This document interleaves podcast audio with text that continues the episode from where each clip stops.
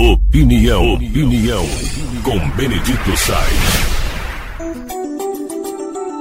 Os bancos, principalmente os grandes bancos, estão se preparando e fazendo já uma análise do que o ano de 2023 pode ser.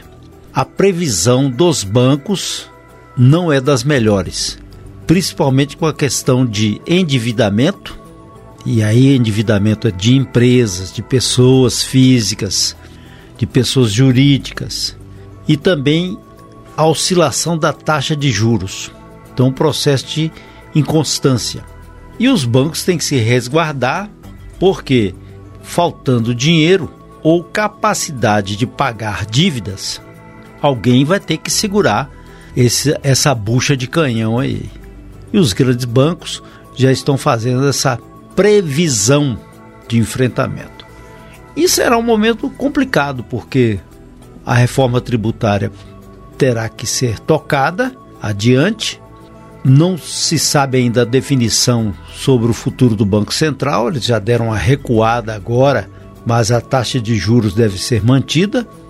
E com um detalhe: querem alterar também a proposta ou as propostas de cobrança de impostos dos produtos industrializados. Eles querem criar um, um só imposto, agregando todos esses outros que existem aí e colocando alguns impostos para o destino final isto é, se você compra uma mercadoria na sua cidade, esse imposto ficaria aí. É uma proposta que há. E também colocando o imposto do pecado, que é o imposto em cima de cigarros, bebidas. Esse seria ampliado mais ainda. Mas o que se fala no governo é que a taxa total de impostos será de 25%. Se você comprar uma barra de sabão, uma camisa, esse produto terá que ter 25% de imposto. Não pode passar disto. Mas interessante é que ninguém fala nada em fazer cortes, né? Os super salários, a máquina pública caríssima, cheia de penduricalhos, cheia de emprego, cheia de cabide de emprego, cheia de cafezinho, cheia de viagem. Ninguém fala nada em cortar isso, mas sim jogar sempre na cacunda do produtor, do empreendedor e do cidadão. Se os bancos estão procurando uma maneira de se segurarem e se respaldarem, quem que vai dar o respaldo para o pobre? Quem que vai dar o respaldo para aquela prefeitura pequenininha ou para um município que atravessa problemas com saúde, falta de estrutura, educação, estrada, água, luz? Como é que vai ser isso? Ou vai ser só na teoria, o discurso? Vão, tal projeto vai fazer isso, mas projeto não quer dizer que foi executado.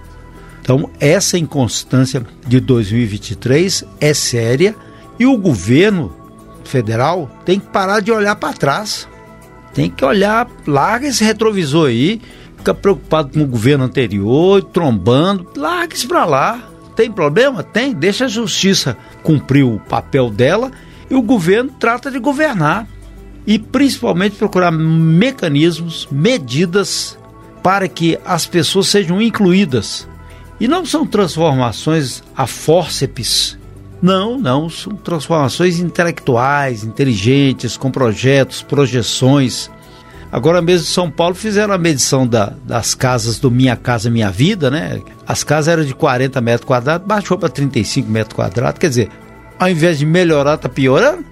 A gente tem então fazer todo tipo de projeto, todo tipo de pensamento para melhorar e não apenas viver essa inconstância jurídica, não vivesse apenas essa inconstância monetária, né, de capital, porque isso aí é que fragiliza as pessoas. E parar de criar imposto para jogar na cacunda do povo, cria projeto. Aliás, se eles quiserem fazer esse novo projeto de imposto aí, vai ser o segundo maior do mundo. Do mundo, ninguém cobra isso não. Mas a gente aguenta, né? Aguentou até hoje Deve ser assim que eles estão pensando.